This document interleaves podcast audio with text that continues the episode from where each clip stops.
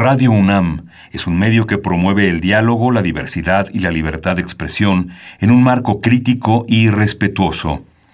Los comentarios expresados a lo largo de su programación reflejan la opinión de quien los emite, mas no de la radiodifusora. Es la hora del poder del ciudadano es la hora de la democracia en México.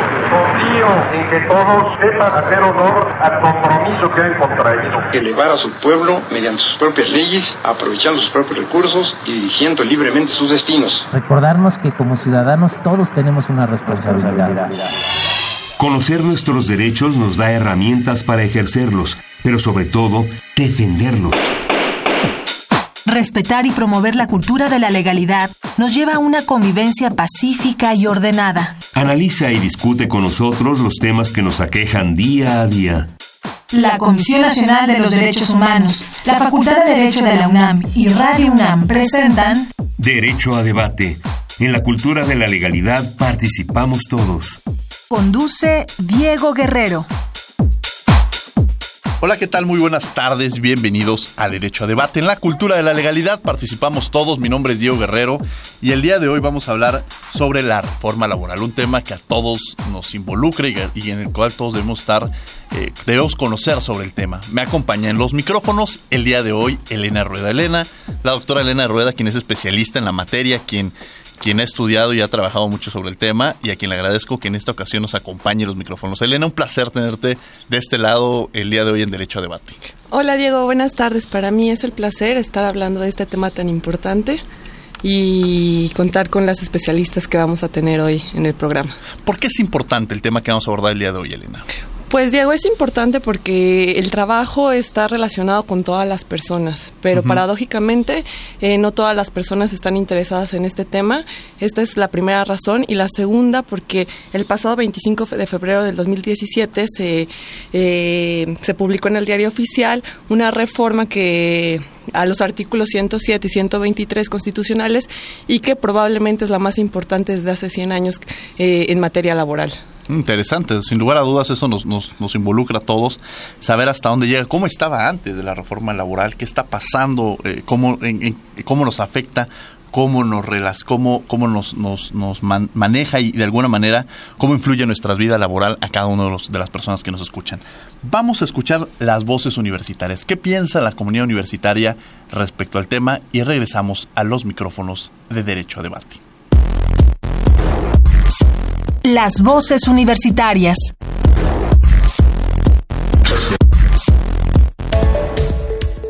¿Sabes algo de las reformas en materia laboral?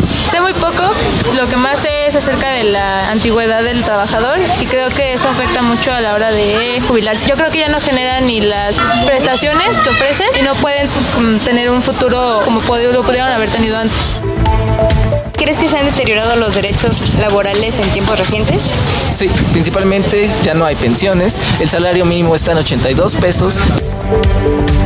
¿Crees que se han deteriorado los derechos laborales en tiempos recientes? Yo digo que sí, porque por ejemplo nuestro país en salario mínimo y todas esas cosas está muy mal, la verdad. Y por ejemplo que ya no haya pensión para las personas mayores, o por ejemplo con lo de la reforma educativa, que ahora los maestros sea por contrato y no tengan plazas, creo que sí ha afectado a muchas personas.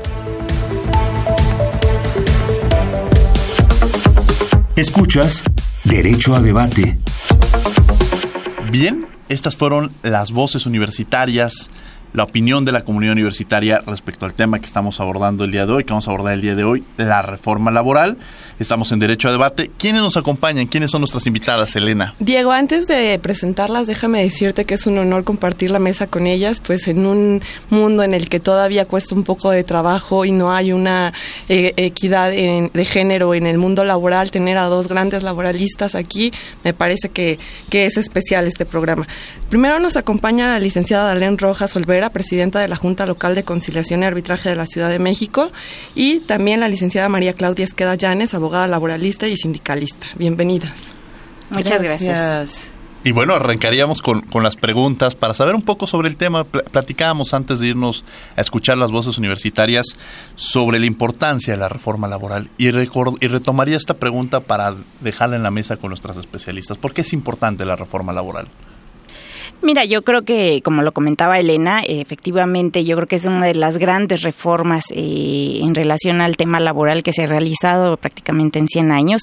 Y yo creo que después de la del 80, en donde se tocó precisamente el tema de la reforma en cuanto al procedimiento, pues después de ahí jamás se había vuelto a tocar eh, la parte procedimental. Y bueno, pues esta reforma eh, constitucional plantea dos grandes ejes. Uno, primero, el tema hace obligatorio el tema de la conciliación.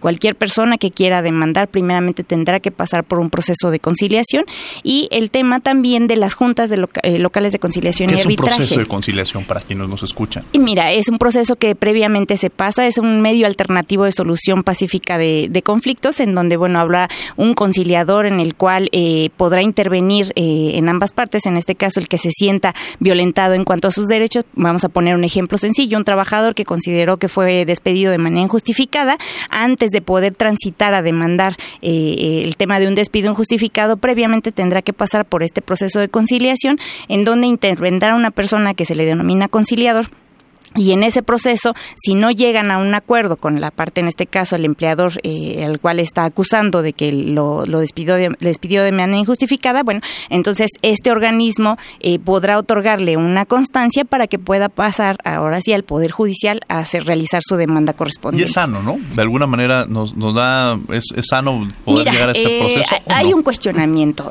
principalmente el tema es la conciliación debe de ser voluntaria, ¿no? Entonces, el primer eh, interrogatorio que le pondríamos a este mecanismo es, ya se hace desde la Constitución un proceso obligatorio. Entonces tú tendrás que forzosamente pasar por este proceso, ¿no? Sin que se te haya invitado anteriormente, es decir, no se invitó a las partes a que, a que conciliaran, simplemente es, tienes que pasar obligatoriamente en este proceso. Entonces, lo que sí eh, hay que dejar bien claro esta parte es, la, la Constitución mandata que pases por el proceso conciliatorio, no que se obligue a las partes a conciliar en, este, en esta fase del proceso y ya evitar con ello el que lleguen asuntos a, en este caso, juicios laborales al Poder Judicial. Entonces sería como el primer cuestionamiento que sí hay de fondo, es decir, si en este caso la tendencia a nivel internacional es eh, eh, fomentar eh, la solución de los conflictos a través de los medios alternativos, efectivamente es bajo la invitación. Es todo un trabajo que se está realizando a nivel mundial, pero es voluntario. Entonces creo que sería como el primer tema. Yo, yo retomaría lo, lo, que planteaba Elena, porque es trascendental. Bueno, efectivamente hay un decreto en el que se reforma la constitución política y a lo que se refiere ahora la presidenta Darlene es, es al tema de la reforma de la ley de la ley secundaria. Y, y por eso es trascendental, porque hace todo un cambio estructural de la forma de impartición de justicia laboral. Hoy eh, prevalece, como ha prevalecido desde la Constitución del 17, el eh, derecho de trabajo impartido eh, desde la justicia como, como un tema de justicia social, buscando la equidad, buscando la, el equilibrio entre los trabajadores y los patrones. Con esta reforma nos conduce al derecho del trabajo a una impartición de justicia de estricto derecho y apego a la legalidad. ¿Qué es esto? Antes no existía el apego a la legalidad. Bueno, claro que sí, si hay una legislación que establece la, forma de, impartición de justicia y la reglamentación total de una relación de trabajo. Hoy con esta reforma que, se pretende, que todavía no está aprobada la ley, sí la Constitución, pero no la ley secundaria, eh, lo que se está haciendo es pasar todo a, los, a las manos del Poder Judicial, desapareciendo las juntas de conciliación y eh, cambiando toda la estructura. Bien decía eh, Margarita Darlene, el asunto que tiene que ver con la conciliación. Yo quisiera destacar que hoy sí existe la conciliación, que es una etapa del procedimiento que sí es obligatoria, pero es una invitación, como ella bien lo decía, así lo, contempla hoy, hoy la legislación, a que las partes encuentren una posibilidad de arreglo previo al eh, desenvolvimiento del proceso mismo. Con esta reforma que se está proponiendo, porque está la iniciativa, no está resuelta, pero todos hemos tenido ya en manos la, la iniciativa fundamental, porque hoy hay más que una, hay alrededor de cuatro, pero los, demás hablan como de, temas muy puntuales. Yo, cuando me refiero a la reforma, es, es una propuesta que dos senadores del PRI, que esta es la, la vía de ingreso para esta reforma, en donde se establece esta obligatoriedad que, que modifican todo porque tú no puedes incluso iniciar tu proceso ante los tribunales, dejemos por el momento si eso es correcto o no, a juicio de nosotras, pero el, no, no puedes dar inicio a tu proceso en tanto no resuelvas el, el tema de la conciliación en una institución eh, descentralizada e independiente. Yo tengo una pregunta porque seguramente el público está cuestionándose si antes ya existía esta conciliación, ahora cuál es la diferencia que existe cuando la ley, esta ley, la propuesta de ley nos dice debe ser una conciliación puede ser la obligatoriedad? Sí, mira, de hecho, sí, yo creo que... La licenciada Darlene que nos va a Perdón. la pregunta. No, adelante. Este, eh, eh, como lo comentaba la licenciada Claudia Esqueda, yo creo que aquí eh, en la parte de la reforma constitucional, que además, digo, es la primera vez que vemos que en una reforma a la Constitución también se establezca la creación de un organismo descentralizado, para empezar, ¿no? ¿Y por qué toco el tema del organismo descentralizado? Porque efectivamente en esta reforma constitucional le encomienda a este organismo descentralizado tanto a nivel federal como a nivel de los estados que realicen esta actividad de la conciliación, ¿no? Y efectivamente ahí es donde la marca que debe de ser obligatoria.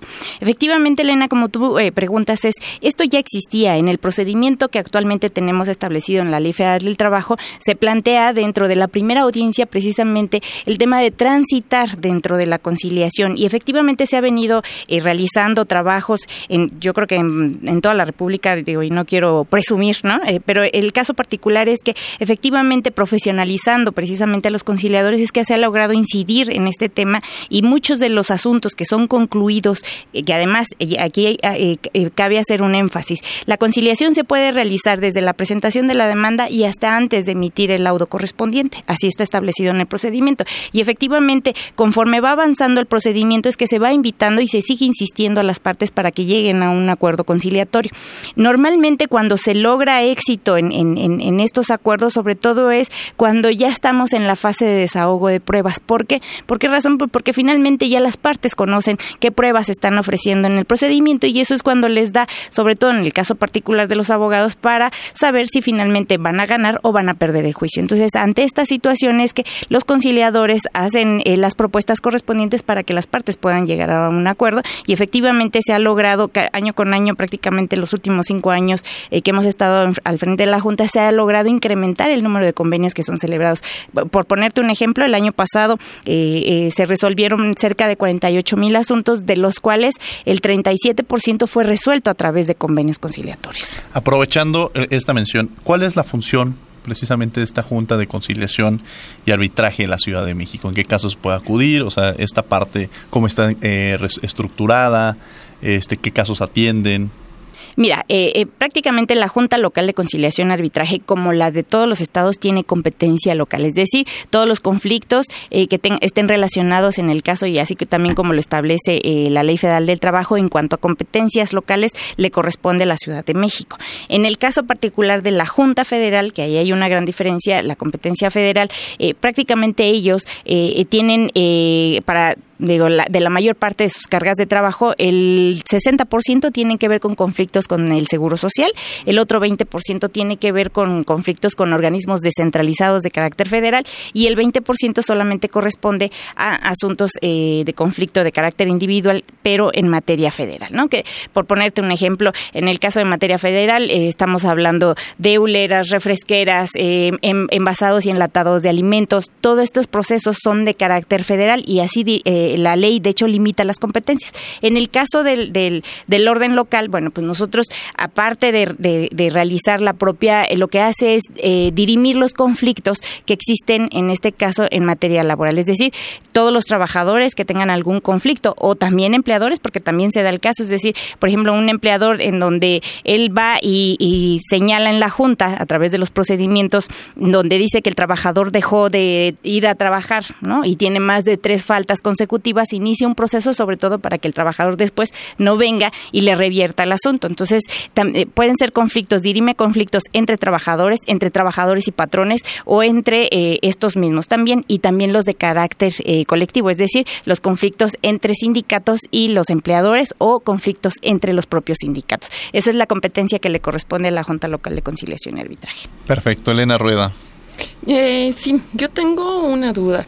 Eh, en esta reforma se habla que las juntas, justamente hablando de este tema, van a desaparecer y ya no van a estar en el Poder Ejecutivo, sino se cambian al Poder eh, Judicial. Entonces quisiera saber el punto de vista de una abogada laboralista y de la presidenta de la Junta, en que primero que cambien, que desaparezcan, es tan fácil hacer este proceso y como segunda pregunta, ¿es la solución realmente se va a hacer a acabar el rezago que se tiene en materia laboral solo cambiando de un poder ejecutivo a un poder judicial? No, evidentemente no, Elena. Nuestra convicción y, absoluta es que esto no, no desaparece por cambiarlos de, de, una instancia a otra, dependiendo de una instancia o, de otra uno de los argumentos fundamentales de la reforma constitucional y de esta idea de eh, o necesidad hoy de reformar la ley federal de trabajo fue precisamente fundamentada en desaparecer el tripartismo. ¿Qué es el tripartismo para todos los que nos eh, escuchan? Es la representación de gobierno, de patrones y de trabajadores ante esta instancia de impartición de justicia.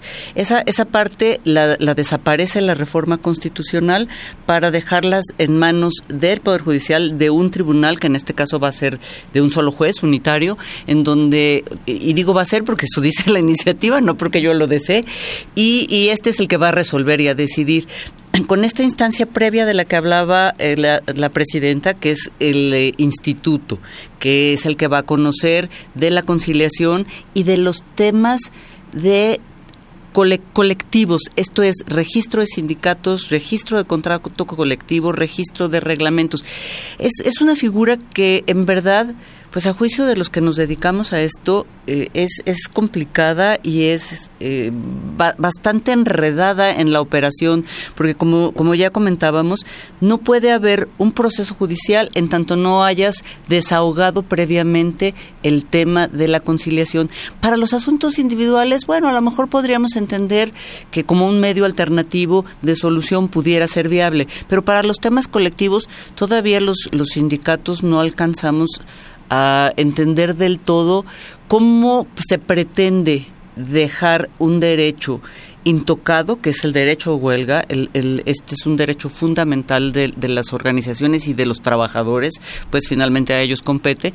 Y, hoy resulta que tú no puedes en realidad ejercer ese derecho de huelga si antes no conciliaste y si antes no fuiste hasta a este instituto parece que me salí del tema, pero, pero es un tema fundamental eh, este cambio del que estamos hablando. Me interesaría esa parte. ¿Qué tanto beneficia o en qué condiciones se encuentran precisamente los propios sindicatos que, seguramente muchas personas que forman parte de los mismos nos están escuchando. Ahí hay una gran discusión, Diego, porque finalmente eh, eh, todos estos derechos colectivos se están haciendo lo que los abogados decimos derechos nugatorios, ¿no? O sea, que no son tan, tan respetados, tan claros, existen en la ley, pero no, no se van a respetar. Y, y esto sin duda representa un gran riesgo para la autonomía sindical, para la libertad sindical, pues que es un tema no, no de declaraciones, es un tema de tratados internacionales nacionales firmados y, ratificados por nuestro país, en donde entramos en, un conflicto muy, muy serio y, muy cuesta arriba. Por eso hay una gran discusión de, en la sociedad hoy día, se han eh, convocado ya unos foros por el Senado de la República. Valga el programa para publicitarlos, porque parece que no hay mucha información al respecto, pero la ciudadanía debe interesarse, porque es un tema que va a afectar, como bien lo decían ustedes al inicio de este programa, que va a afectar a toda la sociedad importa qué hagas, eres un trabajador, ¿no? Puedes ser el director de una empresa, como lo decíamos antes de entrar al, programa, o puedes ser el más sencillo de los trabajadores y, y de cualquier manera estas reformas te van a afectar. Entonces, hoy el, tema es, desaparece el tripartismo, se busca combatir la corrupción en las juntas, este es uno de los argumentos para la reforma constitucional, y yo me pregunto cuando oímos todos los días los errores en que muchos jueces, sin calificarlos a todos, eh, incurren en eh, cuestiones de corrupción, ¿cómo pensamos que van a ser incólumes, que, que van a ser libres de tacha, porque ellos van a conocer ahora el derecho al trabajo. Y, y, yo me atrevo a decir, bueno, el problema no son las instituciones, el problema no son las autoridades.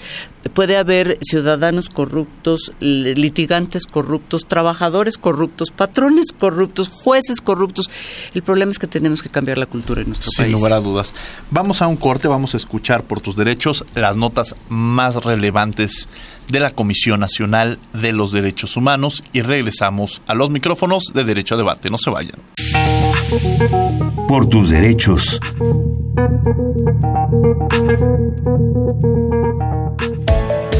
Durante la inauguración del seminario El Derecho y la Salud Mental, el Ombudsman Nacional, Luis Raúl González Pérez, habló de la falta de información sobre la salud mental que tiene la población mexicana, así como la estigmatización, los prejuicios hacia los enfermos y la falta de una cultura de cuidado emocional. González Pérez dio a conocer que la normalización de factores como el estrés, la violencia, disfuncionalidad familiar, cambios súbitos de humor, alteraciones en el sueño y miedos dificulta la atención especializada y oportuna. Asimismo, el Ombudsperson demandó al Estado mexicano atender las recomendaciones del Comité sobre los Derechos de las Personas con Discapacidad en materia de salud mental. Esto para que los tratamientos farmacológicos sean considerados dentro del sistema de apoyos a comunidades indígenas, mujeres y niñas víctimas de violencia y abuso, así como quienes viven con alguna discapacidad.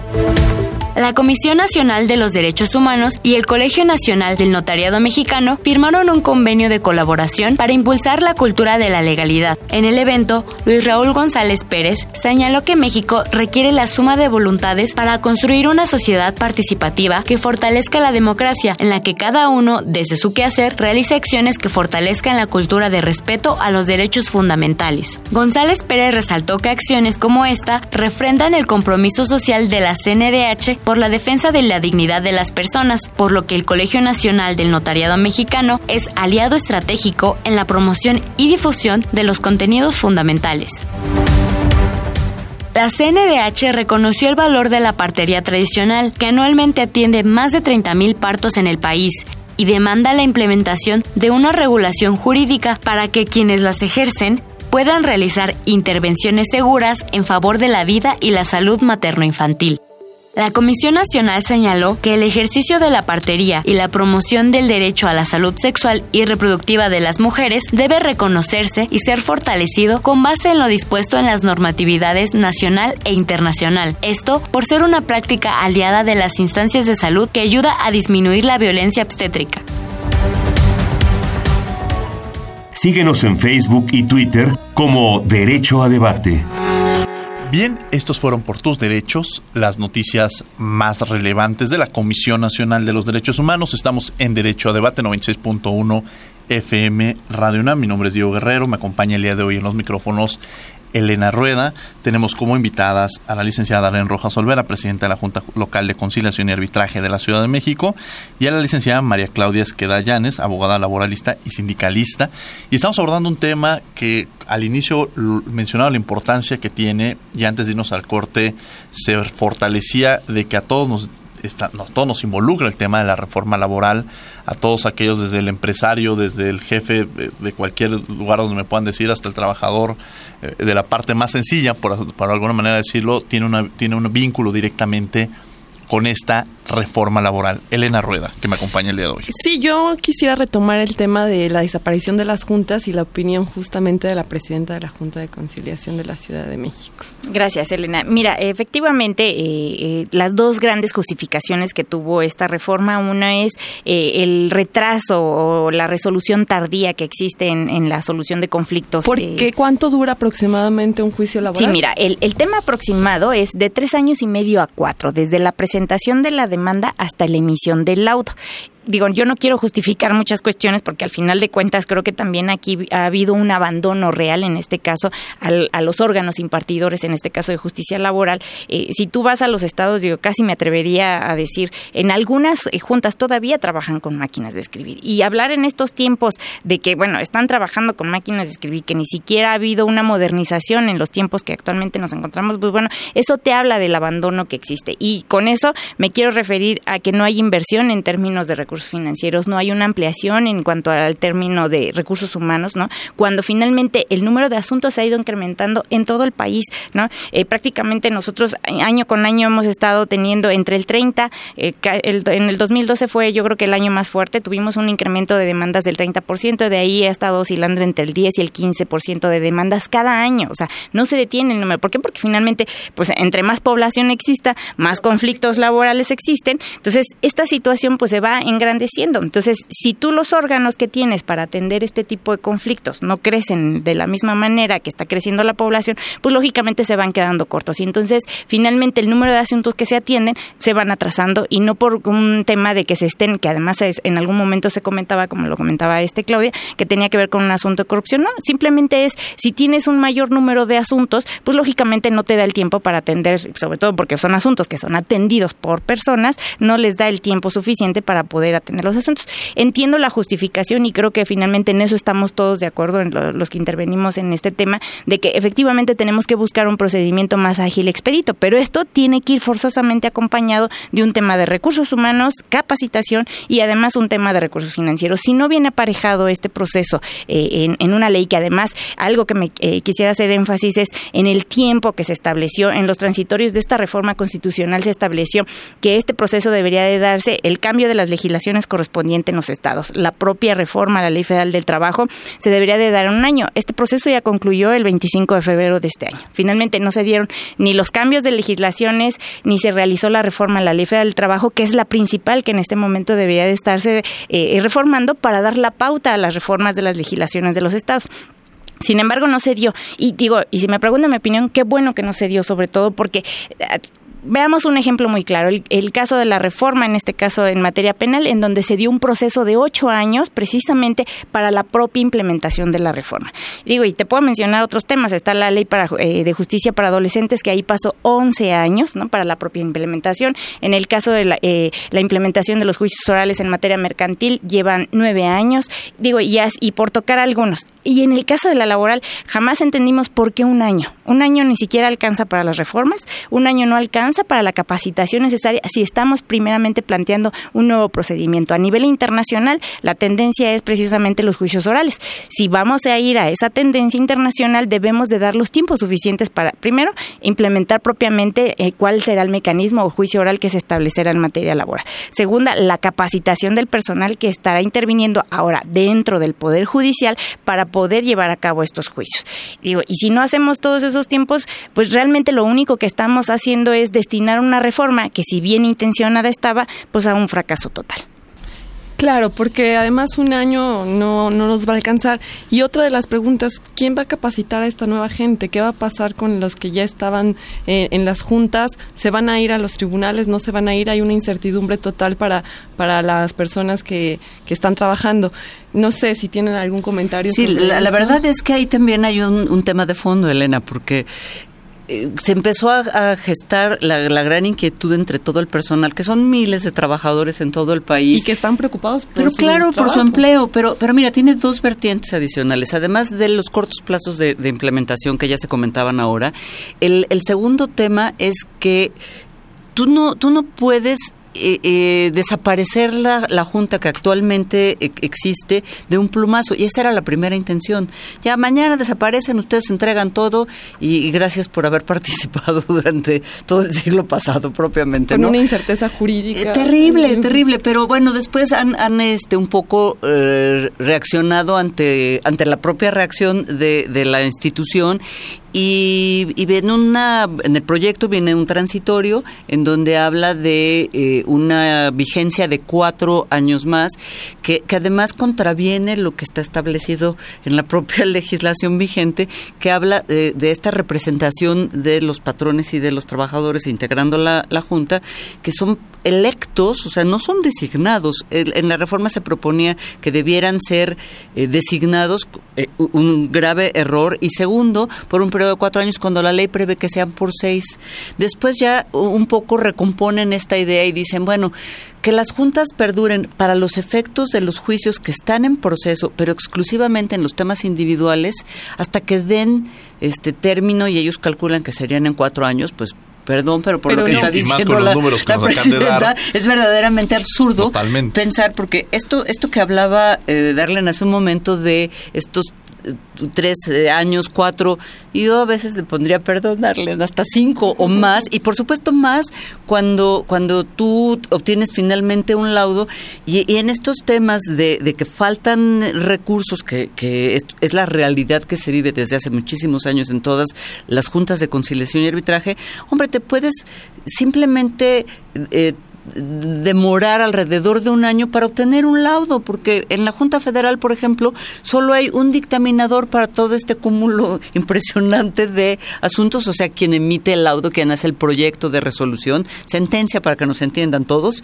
Eh, el, el tema es verdaderamente tortuoso. Entonces, en cuatro años, pues yo me voy a reír, porque yo no creo que en 15 terminaran de resolver todos los asuntos pendientes que ingresaron por la vieja ley, porque además, ¿cómo va a resolver? Fíjate, ahí está otra complicación de fondo, perdón. Sí, sí, sí. El, el tema de, vas a aplicar tres leyes, porque hubo una reforma en el año de 2012, este menor, no, no integral, que era lo que se refería a Darlene, esta que, que la, ley original con la reforma de 80, digamos, pero, pero la ley an- anterior, y el tema de lo que se pretende legislar ahora. Imagínate tú que todos los asuntos se le trasladaran a un nuevo juez que tiene que, que enterarse de que existe el derecho al trabajo, porque nunca lo han visto en el Poder Judicial.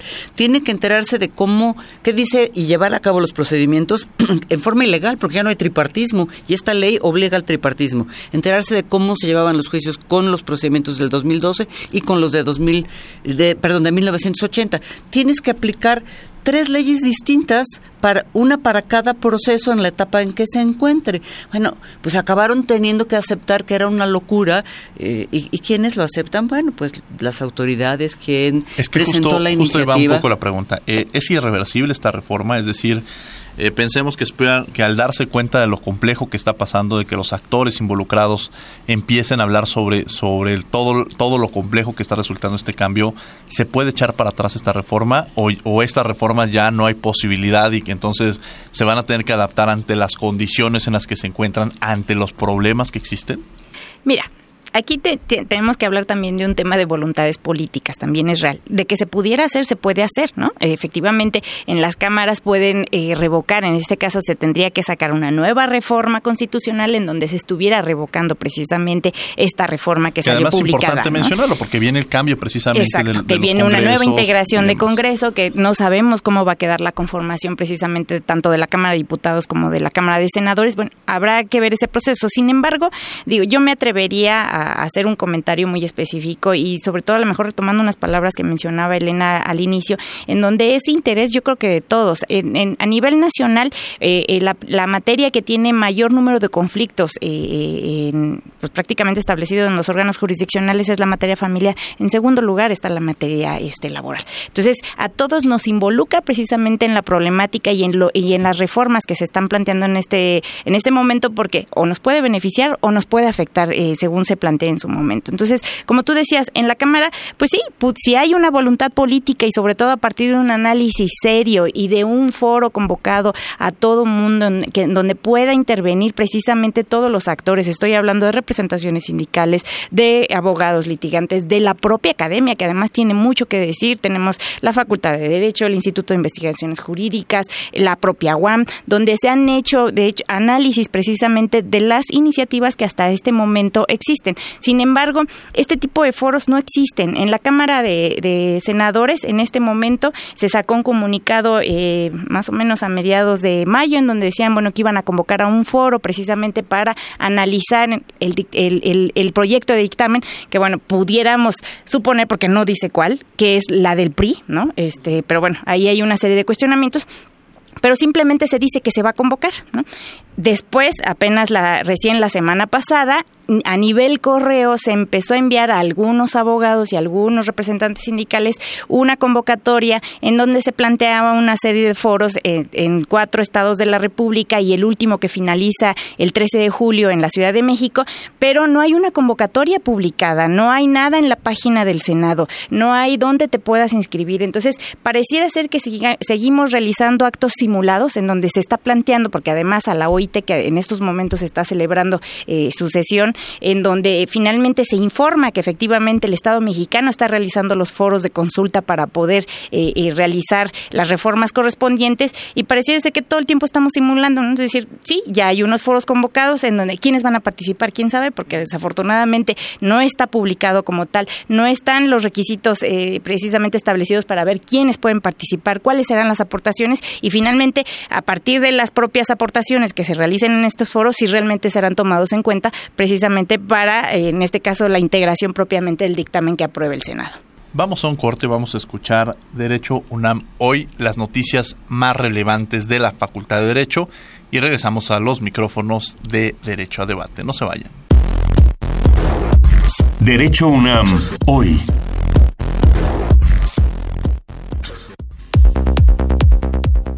¿Te interesa el derecho penal? Agenda desde ahora el primer Congreso Internacional que se llevará a cabo en la Facultad de Derecho los días 8, 9 y 10 de octubre de este año. Podrán participar académicos, investigadores, estudiantes y profesionales del área del derecho y ciencias penales para discutir cuatro ejes centrales, los delitos de terrorismo, trata y nuevas formas de esclavitud y la corrupción. Más información en www.derecho.unam.mx. Desde 1951, la revista de la Facultad de Derecho es el referente de la investigación y divulgación del derecho en México. Adquiérela en su formato físico en las instalaciones de la facultad o bien consúltala en su versión digital en www.revistas.unam.mx. Conoce Radio IUS, la estación de radio virtual que difunde 34 programas de corte jurídico. Sintonízalos en la página electrónica de la facultad o vía Facebook Live en el canal IUS Multimedia. No te pierdas estos contenidos y sé parte de la comunidad radial. Derecho a debate. Bien, esto fue Derecho UNAM. Hoy las noticias más relevantes de la Facultad de Derecho a lo largo de la semana. Estamos en Derecho a Debate. Eh, su servidor Diego Guerrero, acompañado en los micrófonos en la conducción de Elena Rueda. Tenemos como invitadas a la licenciada Arlene Rojas Olvera, presidenta de la Junta Local de Conciliación y Arbitraje de la Ciudad de México, y a la licenciada María Claudia Esqueda Llanes, abogada laboralista y sindicalista. Estamos abordando el tema de la reforma laboral, un tema que a todos nos, nos relaciona, que a todos estamos vinculados y en el cual todos debemos estar, conocer la importancia de la misma, en dónde estamos, eh, qué sigue, y si de alguna manera yo, yo aventaba esta pregunta, si ante los retos que se enfrentaban, yo les decía en, en el corte, que yo he conocido pocos abogados que estén a favor de, esta reforma y explica muy bien porque de alguna manera la complejidad que representa eh, la forma en la que se desarrolló, no, no reconocer además lo, lo, complejo que es incluso este proceso de transición, el poco tiempo que se le dio, en fin, prácticamente entendemos que fue una reforma al vapor, Elena Rueda. Sí, una reforma al vapor un poco controversial o un mucho controversial, y yo aquí tendría un, una pregunta uno de los actores fundamentales en una relación laboral son los sindicatos. Y si volteamos a ver en, en otras partes del mundo, Francia, Inglaterra, Italia, cuando están eh, promocionando que van a hacer una reforma, cuando se llega a publicar, los primeros que actúan son los sindicatos parando hasta trenes para que la gente no, no pueda llegar a sus trabajos, eh, involucrándose, manifestándose. Yo aquí en México no veo que exista interés por parte de los sindicatos cuando la reforma también tiene eh, modificaciones en el derecho colectivo. No sé si es una opinión que se ve nada más de una parte o, o se puede compartir. Los sindicatos están, están muy tranquilos en este aspecto. Diego y, y, Elena, yo, yo quiero decir primero que, bueno, este, estaba súper interesante su programa, muchas gracias. y, y, y, en lo que hoy no contribuimos demasiado, ni, ni Darlene ni yo, fue en esto del de derecho al debate, porque, porque en realidad estamos muy eh, de la mano y no estamos debatiendo gran cosa entre nosotras, pero sí estamos debatiendo el tema de esta iniciativa. Y, y tienen toda la razón los dos, esto es algo que nos afecta a todos Y, Elena decía ahora, en otras partes del, del, mundo, en distintos momentos, siempre hay reacciones eh, ante las modificaciones. Hoy hay un problema social bastante grave en, en, Francia, precisamente provocado por esta reforma. Yo, yo me recuerdo cuando se han hecho reformas de índole de seguridad social, en, en todos los derechos sociales de los trabajadores en el pasado, tanto en Francia como en España, como en Inglaterra, en, en cualquier lugar del mundo, siempre hay reacciones que no necesariamente tienen que ser encabezadas por los sindicatos, también hay reacciones de la sociedad, los estudiantes, los jóvenes. Eh, sin embargo, eh, este, este país parece que de repente estamos tan desorientados y tan involucrados en tal cantidad de, temas y de problemas que lo fundamental lo estamos perdiendo de vista y eso es lo que yo creo que nos está pasando también a las organizaciones sindicales. Las organizaciones sindicales no somos lo que solíamos ser, esa, esa es una realidad y, y no lo somos otra vez creo yo por esta falta de claridad y de convicción de la sociedad en su conjunto, ¿no? Todo mundo eh, ha comprado esta idea, no, no gratuita, yo tengo que reconocerlo, de que los sindicatos no, necesariamente representan al grupo a quienes representan o, debieran hacerlo, que, que distan mucho de, esta necesidad o de esta propuesta y para lo que funcionan. Sin embargo, eh, este descrédito ha provocado esta falta de cohesión social que, que, no debiera ser. Los sindicatos tienen un propósito muy claro que es la defensa de los intereses de los trabajadores y, y, como que tendríamos que rescatar todos como sociedad esa idea para que les apoyemos y puedan actuar y tenga algún peso su actuación. Tendríamos que volver a creer en ellos. Tendríamos que volver a creer en ellos de veras. Y, y hay líderes malos y, buenos, pues sí decía hace un ratito, Diego, ¿no? Hace un momento, ¿se puede modificar esto? Claro que se puede modificar, se puede hacer todavía peor de lo que se está proponiendo o se puede mejorar o se puede dejar como estaba. Yo yo no creo que las instituciones per se, como lo decía yo hace un rato, son son malas tendríamos todos que involucrarnos, que crear conciencia, hacer una sociedad realmente participativa y creo que este momento es el menos indicado para hacer una reforma de esta naturaleza, cuando tenemos un tema electoral en puerta, cuando no hay recursos y esta sería una reforma muy costosa de implementar, más allá de todos los argumentos particulares que estamos comentando y señalando sobre eh, un, un cambio drástico en esta impartición de justicia que no nos satisface. Los sindicatos estamos preocupados, esto hay que decirlo, porque se cambia en todo el, proceso y el hecho de que el Instituto Federal vaya a tener una composición tripartita se está malinterpretando. Yo tengo ahí una duda. Eh, hablábamos hace un momento que justamente esta, este tripartismo está criticado y desapareció con, nuestra, con este nuevo proyecto de reforma. Y aquí, eh, usted, licenciada, nos están volviendo a decir que va a haber un una integración tripartita. Lo preciso muy rápidamente. El, el, tema del instituto solamente tendrá una integración tripartita con representación de patrones y trabajadores de, de las organizaciones patronales o eh, obreras a través de sus confederaciones, pero en lo que es la Junta de Gobierno. No significa que en la composición de la actuación eh, vayan a tener esta representación. Así es que esto es muy importante rescatarlo y además decir que nos parece lo menos que debe hacerse para que funcione cuando estás atendiendo problemas otra vez que, que, si de fondo y en el, la parte procesal no van a considerarse temas de especial cuidado, como, como es la parte social de lo que ha significado el, derecho al trabajo hasta hoy, bueno, pues resultaría absurdo que todo se convierta en una máquina de, de resoluciones sin que intervenga en absoluto esta sensibilidad social.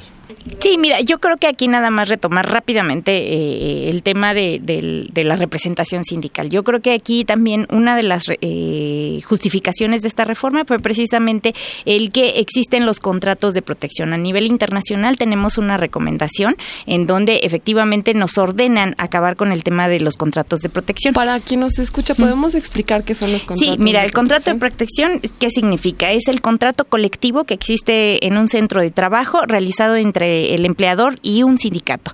Aquí, ¿cuál es el fondo? Normalmente, y es una práctica, digo, finalmente eso sucede en México, es antes de que empiece a realizar las propias actividades esa empresa o antes de que empiece la obra, ya se tiene el contrato. ¿Esto qué significa? Que estás teniendo un contrato de, de protección con un sindicato que dice representar a los trabajadores cuando ni siquiera tiene trabajadores todavía esa empresa. Por eso es una ficción. Digo, legalmente cumple los requisitos de ley, pero finalmente en la realidad tenemos una ficción.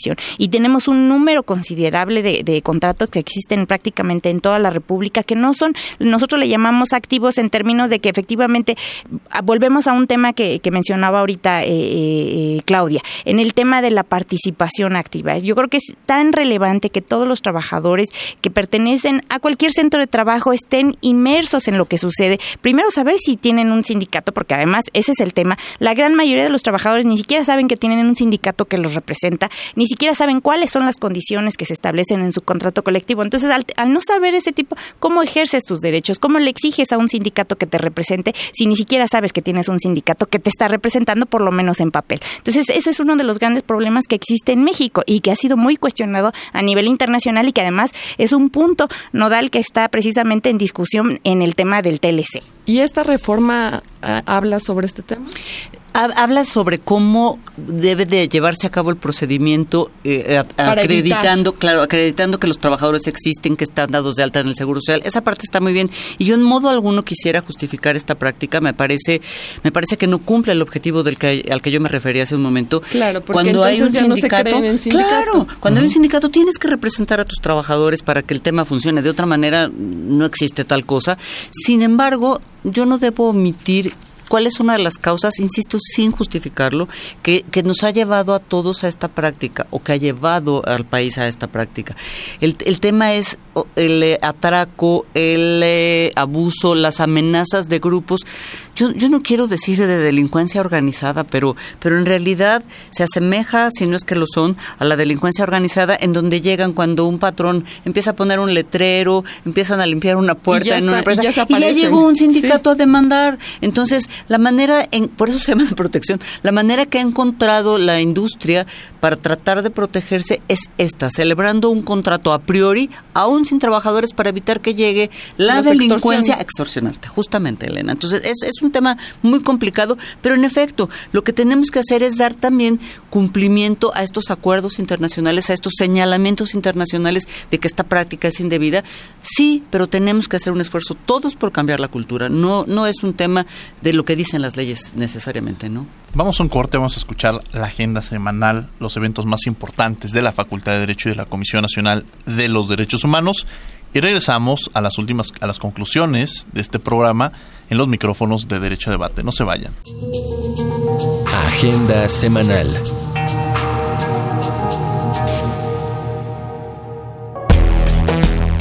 La convocatoria del concurso Niñas y Niños Consejeros de la CNDH para pequeños entre 10 y 12 años se cierra el próximo 30 de julio. Promovamos en ellos su derecho a ser escuchados y a opinar libremente. Consulta las bases en www.cndh.org.mx o envía un correo electrónico a asuntosdelafamilia.cndh.org.mx.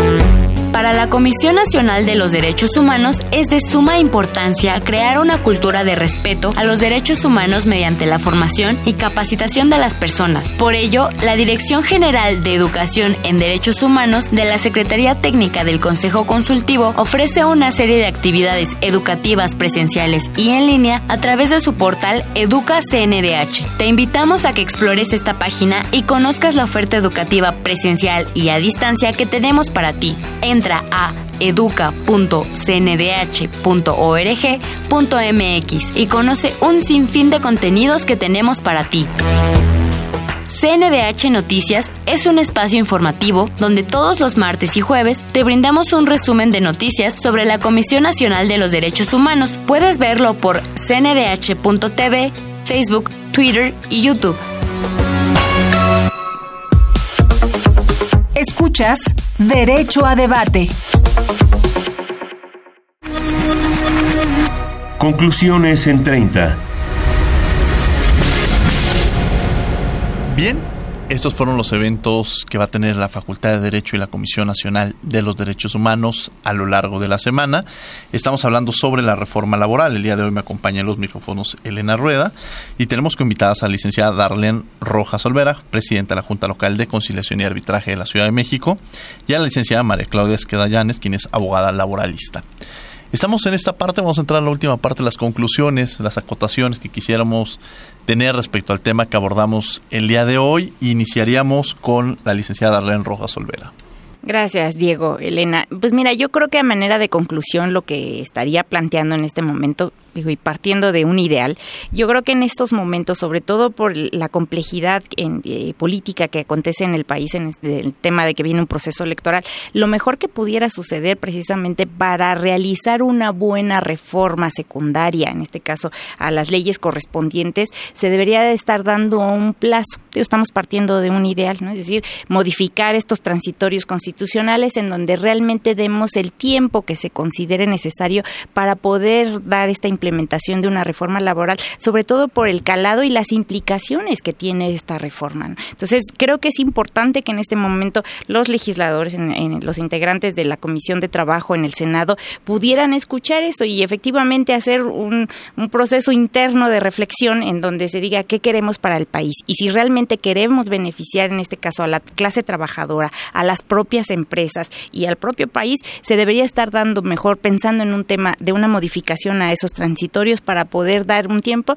Pensemos cinco años, digo, lógicamente tendríamos que estar hablando de un tiempo. También creo que es importante que no se deje de lado la discusión sobre el tema en materia de trabajo, pero que se dé un plazo necesario para la propia implementación, es decir, pensar en la propia redacción que se requiere para una reforma secundaria, pensar en la capacitación y también pensar en una propia implementación que tendrá que ir aparejada de recursos. Eso sería el ideal.